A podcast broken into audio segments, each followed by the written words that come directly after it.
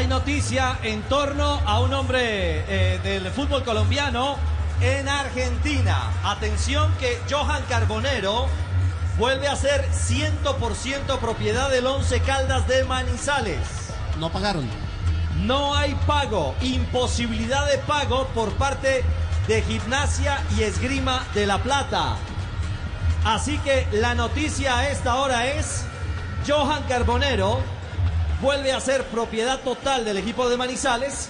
Que Se no, le- que no quiere decir eso que vuelva a jugar con el equipo de Manizales. No, porque el complemento de la noticia a esta hora que se genera en el sur del continente es que directamente el 11 lo está negociando con Racing. Es decir, sale un jugador de la figura de la triangulación de ese negocio.